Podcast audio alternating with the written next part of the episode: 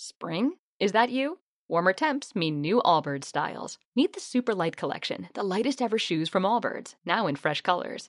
They've designed must have travel styles for when you need to jet. The lighter than air feel and barely there fit makes these shoes some of the most packable styles ever. That means more comfort and less baggage.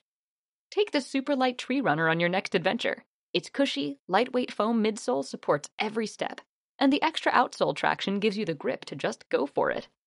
The eucalyptus fiber upper adds next level breathability to keep you going all day. Plus, the super light tree runner is comfortable and ready to go right out of the box. So, what can you do in a super light shoe?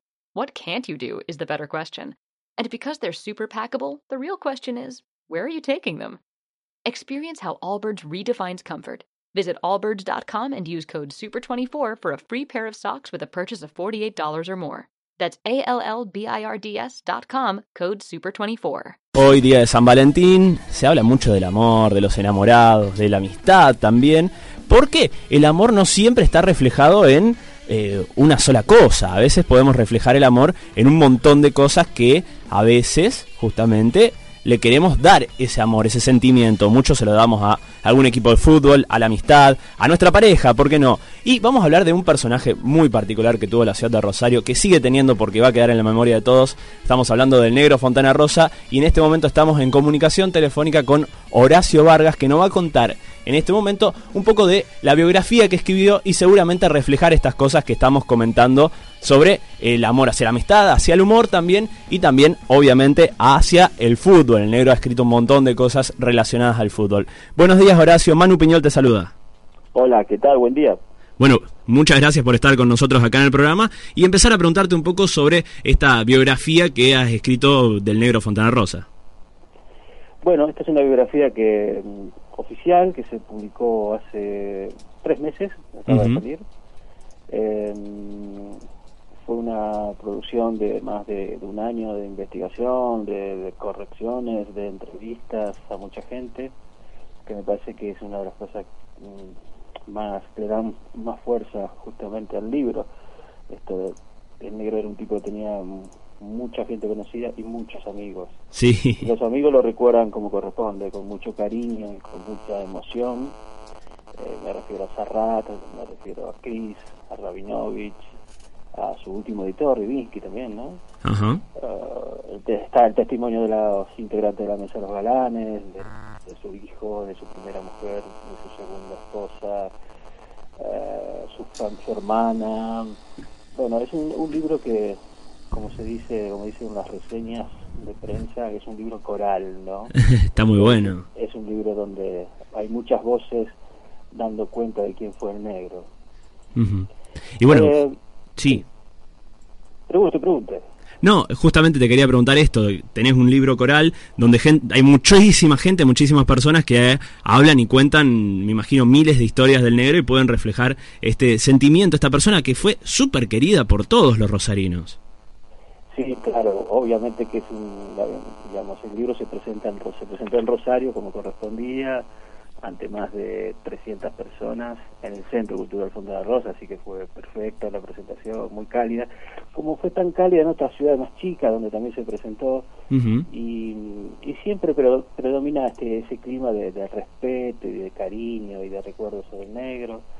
Eh, la gente si escucha alguna, o lee alguna de las las anécdotas que aparecen en el libro muy muy estilo Fondera Rosa y, y, realmente lo disfrutan la anécdota que tienen con el fútbol con la literatura con, el dibujo que bueno ha sido su, su vida así no Exacto. Y justamente como estamos buscando esta mañana contar a veces cosas distintas hacia el amor, que no tenga que ver solamente con la cuestión de pareja, imagino que el negro tenía una devoción especial por sus amigos, empezar a contar historias a través de los amigos. Bueno, sí, claro. Eh, su, su, tenía muchos amigos de distintas facetas, ¿no? Incluso sus amigos porteños lo cargaban porque decía que como lo había superado a Roberto Carlos, porque tenía más de un millón de amigos el Fondo de Rosa. Y la verdad que tuvo amigos, como decía, con distintas particularidades. Una mesa, obviamente, era la mesa de los galanes, la mesa de sus amigos, ¿eh? era una mesa realmente de amigos. Eh, él lo, lo disfrutaba mucho, digamos. Él siempre decía que después de trabajar se iba al centro, porque él vivía en la Florida, y se iba al centro, al bar, a encontrarse con sus amigos para hablar de lo que hablan los amigos, es decir, pelotudeces. Claro y bueno, y esa amistad que eh, tiene con un montón de personas y también muchas anécdotas que me encantaría que empieces reflejando así algunas historias que más allá de la que, la que dijiste recién de un millón de amigos eh, de la mesa de los galanes, también con eh, Rabinovich de los Lelutier que también se conformó hay una amistad más allá de la cuestión laboral, porque él lograba eso, saltar de una cuestión laboral a conformar una amistad. Totalmente, y bueno, y con Chris y Serrata mismo, ¿no? Ajá.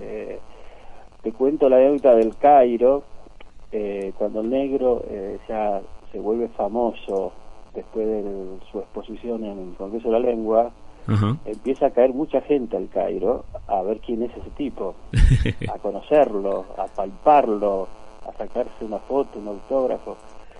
Y efectivamente eso pasaba todos los días. El negro estaba ahí en su mesa, en su silla, sentado. Hay que entender el negro era un tipo que no era un tipo que hacía chistes. No. No era un cordobés haciendo chistes. Eso déjalo para Chris, que es fenomenal como lo hace.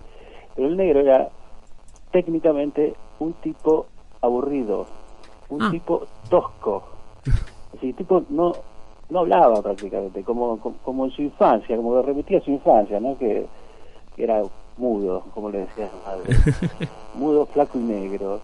Y acá pasaba lo mismo, es decir, él lo que hacía era la, diferencia entre él y nosotros es que él tenía una, una escucha, una oreja y una mirada para observar las cosas que lo hizo lo hizo único y además le, le permitió, le posibilitó eh, de toda esa observación que él tenía, grandes cuentos, grandes chistes, grandes historietas.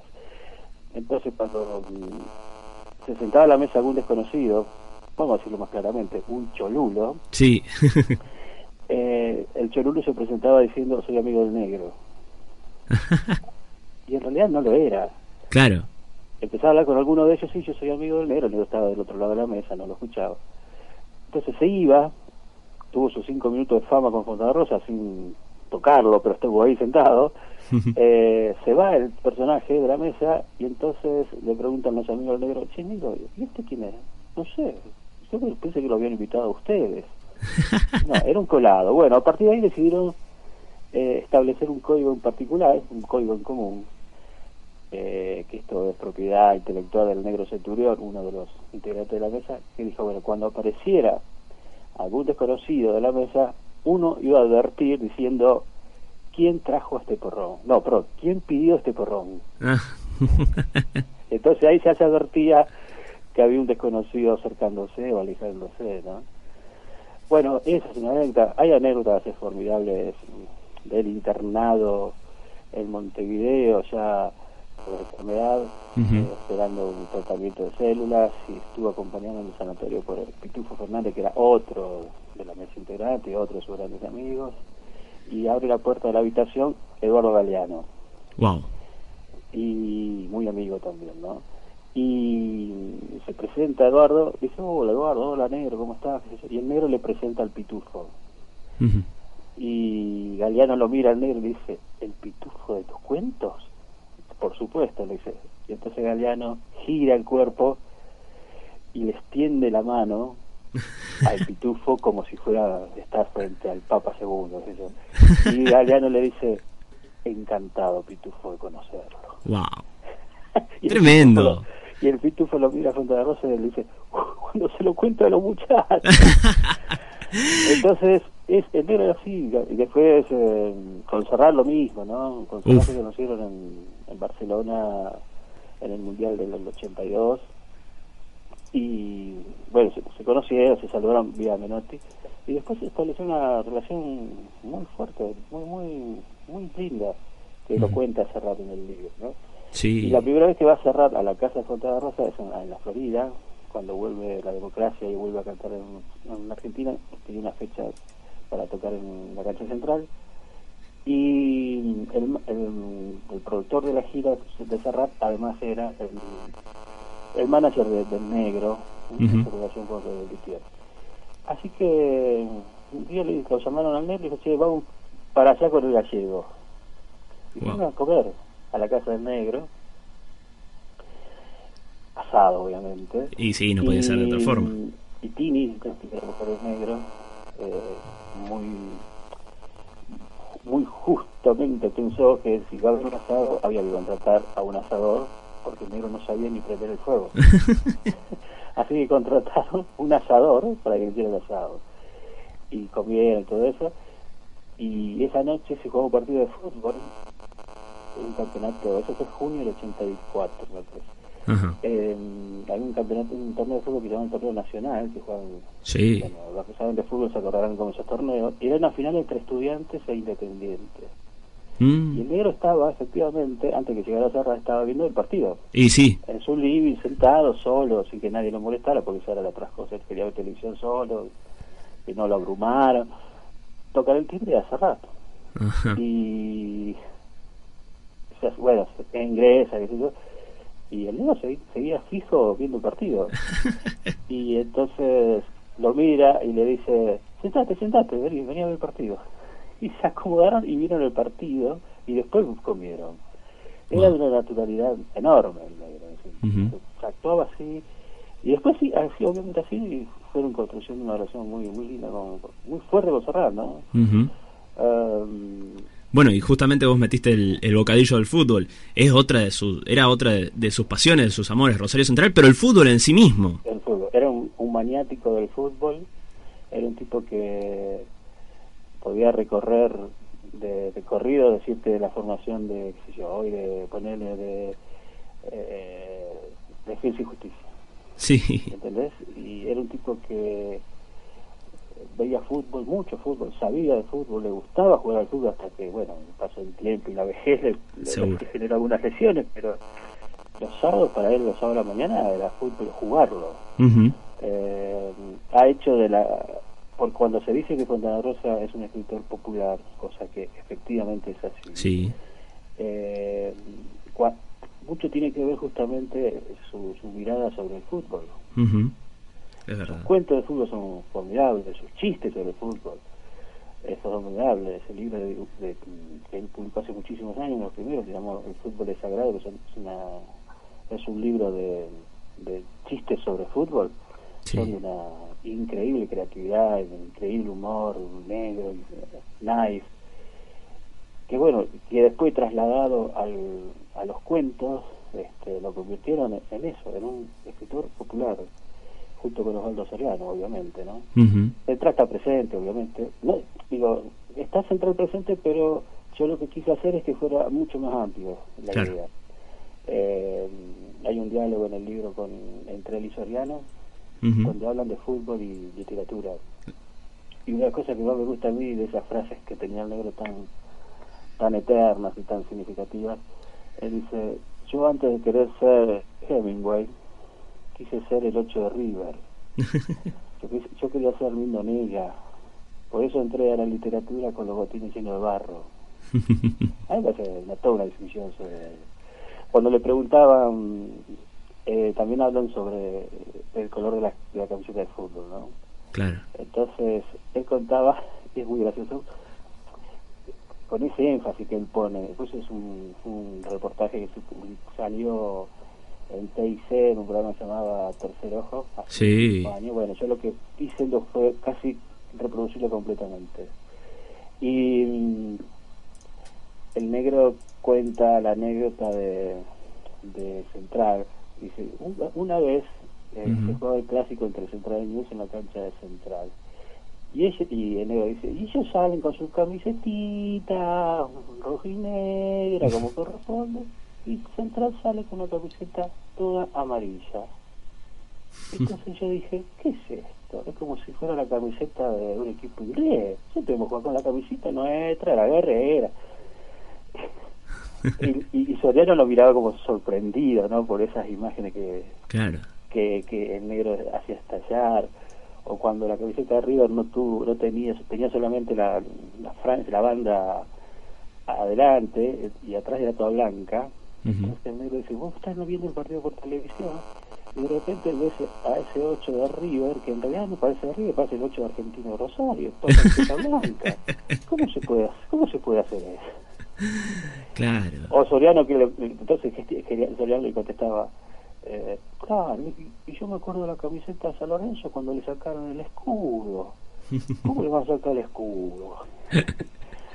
bueno, eso tiene, tiene el libro. Hay un diálogo que fue en vivo una vez que en el marco también del Congreso de la Lengua, un mes después, no, un mes antes del Congreso, eh, la municipal invita a, a Eduardo Galeano a dar una charla sí. en el Teatro Broadway. y, y dijo que sí, pero puso como condición que lo acompañara a la disertación en negro. Bueno, negro aceptó, se presentaron en el Teatro Broadway de más de mil personas, empezó hablando Galeano por ese tono tan particular que tiene, haciendo sus, sus fragmentos de cuentos. eh, termina de leer y el estadio era estadio. El teatro estás en risas, en aplausos, aclamaciones. Quizás un pequeño silencio y él toma el micrófono al negro con, con, muy, muy, con esa humildad que lo caracterizaba, ¿no? Sí. Estaba hablando para mi persona, pero es como si me hablara para hablar a Galeano. Entonces toma el micrófono y dice, la verdad, lo que yo más admiro de Galeano es que puede leer sin anteojos.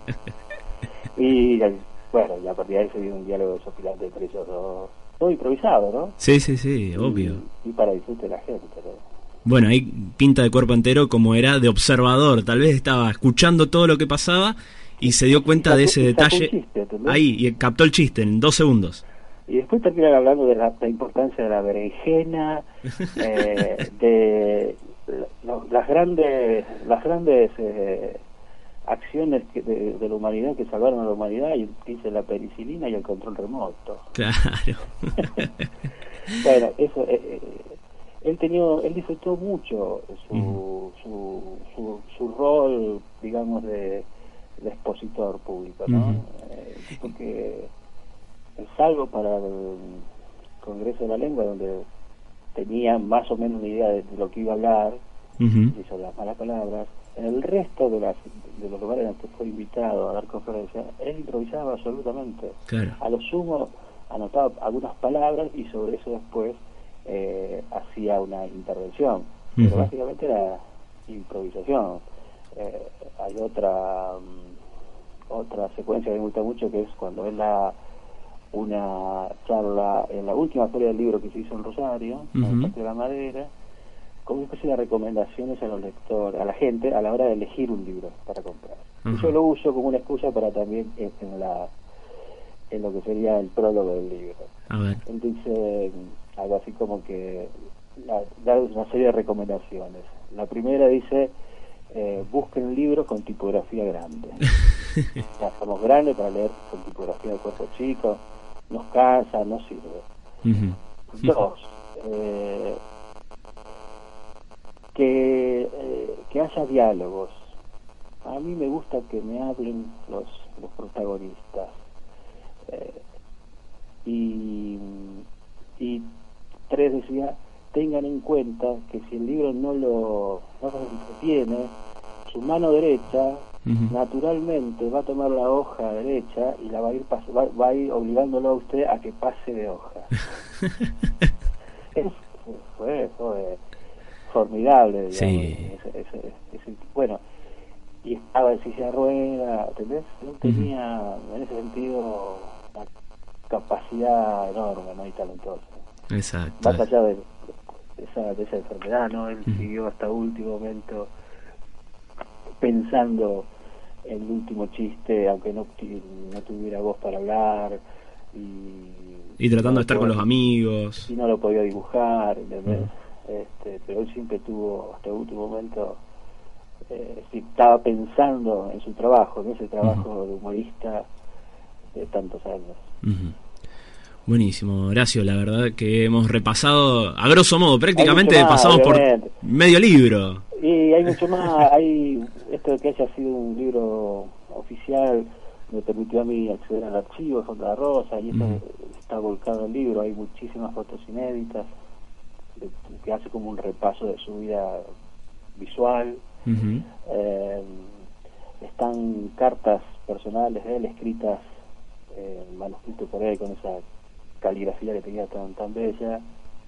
Eh, correcciones de, de, texto de cuentos de él también eh, y, hay como un resumen de sus discursos en, distintos, distintas ciudades latinoamericanas eh, recuerdo ahora por ejemplo cuando dio el discurso en el Congreso de la Nación que le dieron el término Sarmiento Sí. Él arranca también en silla de ruedas ante diputado, político, funcionario, invitados en el Congreso de la Nación. Dice, lo primero que quiero decir es que he engañado a mi madre, mi santa madre, Rosita, que piensa que desde hoy soy senador nacional.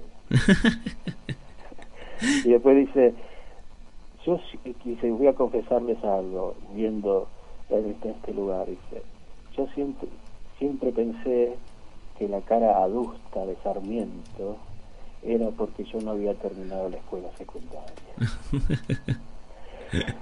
y bueno, eh, esa, esa también es buenísima. Eh, y el libro tiene eso, tiene humor eh, y tiene también melancolía, qué sé yo, en el sentido de, de recordar al ausente, ¿no? Claro. que está bien, a mí me parece que está bien me parece que el mejor elogio que tuve del libro fue de una colega que me entrevistó que me dijo, eh, leyendo el libro lo veo a Fontana Rosa. Wow. Y a mí me, resultó un poco fuerte. Y seguro. Se lo repetí digo, ¿en serio me decís eso? Sí, sí. Y bueno, me parece que esa es la mejor definición del libro. Está bueno, está bueno. ¿Y, y fue una búsqueda o salió, eh, o sea, vos lo buscaste adrede esto de, tratar de escribir y buscar la forma de que se sienta el espíritu del negro o fue saliendo naturalmente? Porque el material te daba para hacerlo así. Mira, este fue un, pedido para hacer una biografía, ya había pensado que estaba bien, que correspondía, que el negro se lo merecía, yo fui parte de ese visión de amigos, pero más por el lado profesional. Eh, mucho yo he escrito algunas notas para la revista Sex Humor en su momento y él las ilustró, después nos conocimos en página 12 donde él tenía su columna semanal, eh, en la cancha, bueno, habíamos, yo lo conocí por primera vez en el 83 cuando salió la revista Risario, que era una revista de humor, donde él obviamente era el colaborador estrella. Claro. Eh, pero sí, siempre ese tono de, hola, ¿qué, qué tal? No, esa cosa, viste, alguien, bien, claro. justo, no, no era una relación, eh, ¿cómo te puedo decir? Este, muy amistosa, claro. pero estábamos presentes. Está bueno. Y mm, el libro yo creo que lo terminé de, entender para dónde ir cuando lo entrevisté a Chris en Córdoba, digamos era como su hermano, ¿no? De hecho, hoy, hoy Chris cumple 69 años. El negro cumplió en noviembre 70. Exacto. Eh, Chris me tuvo una, larga y muy linda charla con él. Y él que lo conocía tanto, me lo fue configurando, ¿no? Me lo fue, me lo fue ubicando los tiempos. Y ahí te das cuenta que, eh, que el, libro iba para ese lado, ¿no? Eh, refrito a Serrat cuando le pregunté quién era el negro, dice, el negro es un tipo que se hace querer. Y por ahí fue el libro, ¿no? Este, como un, como un homenaje. Está muy bueno, está muy... Sí, estoy muy contento, la verdad estoy muy contento, las reseñas periodísticas han sido muy buenas, es un libro que vamos a presentar en la Feria del Libro de Buenos Aires, es un libro digamos, yo decía en la presentación en noviembre, es un libro para llevárselo a la playa, este, y mucha gente lo ha hecho por suerte. Y también es un libro de lectura fácil o popular o más allá de que esté bien escrito digo lo que digo es que es un libro que que al principio a mí me, hace un poco de ruido este de salir rápido. Pero me después entendí que está bueno que se lea rápido porque quiere decir que el lector lo atrapó. Claro obvio. Y, el lector se lo leyó un fin de semana y me parece perfecto uno a veces cuando puede leer un libro ágilmente se queda contento porque decir lo estoy disfrutando. Además dice, uy, se me pasó volando, pero realmente la lectura de un libro a veces eh, está bueno que, se, que pase ágil porque te entretiene y a veces se lee rápido también porque si no, no, quiero seguir leyendo para enterarme de qué otra cosa más se puede desenfundar o conocer. Exactamente, sí, eh, digamos, está bueno que un libro atrape al lector, más allá de, este caso puntual, ¿no? Está bueno y que está bueno que diga, uy, sí, me lo leí en un fin de semana, me lo leí en dos días, me lo han dicho gente desconocida, pero también me lo han dicho periodistas. Claro. ¿Entendés? Entonces, bueno, ahí está, está resuelta la, la cuestión, ¿no? Exactamente. Bueno, Horacio, muchísimas gracias por tu tiempo. La verdad que hemos pasado un gran rato recordando al negro, conociendo muchas de sus anécdotas. As a new Western Union customer, you can enjoy a $0 transfer fee on your first international online money transfer. Send money to your family and friends back home the fast, easy, and reliable way. Visit westernunion.com or download our app today to get started, and your first transfer fee is on us. FX gains apply, not available for credit cards and transfers to Cuba. Services offered by Western Union Financial Services, Inc., and MLS 906983 or Western Union International Services, LLC, and MLS 906985.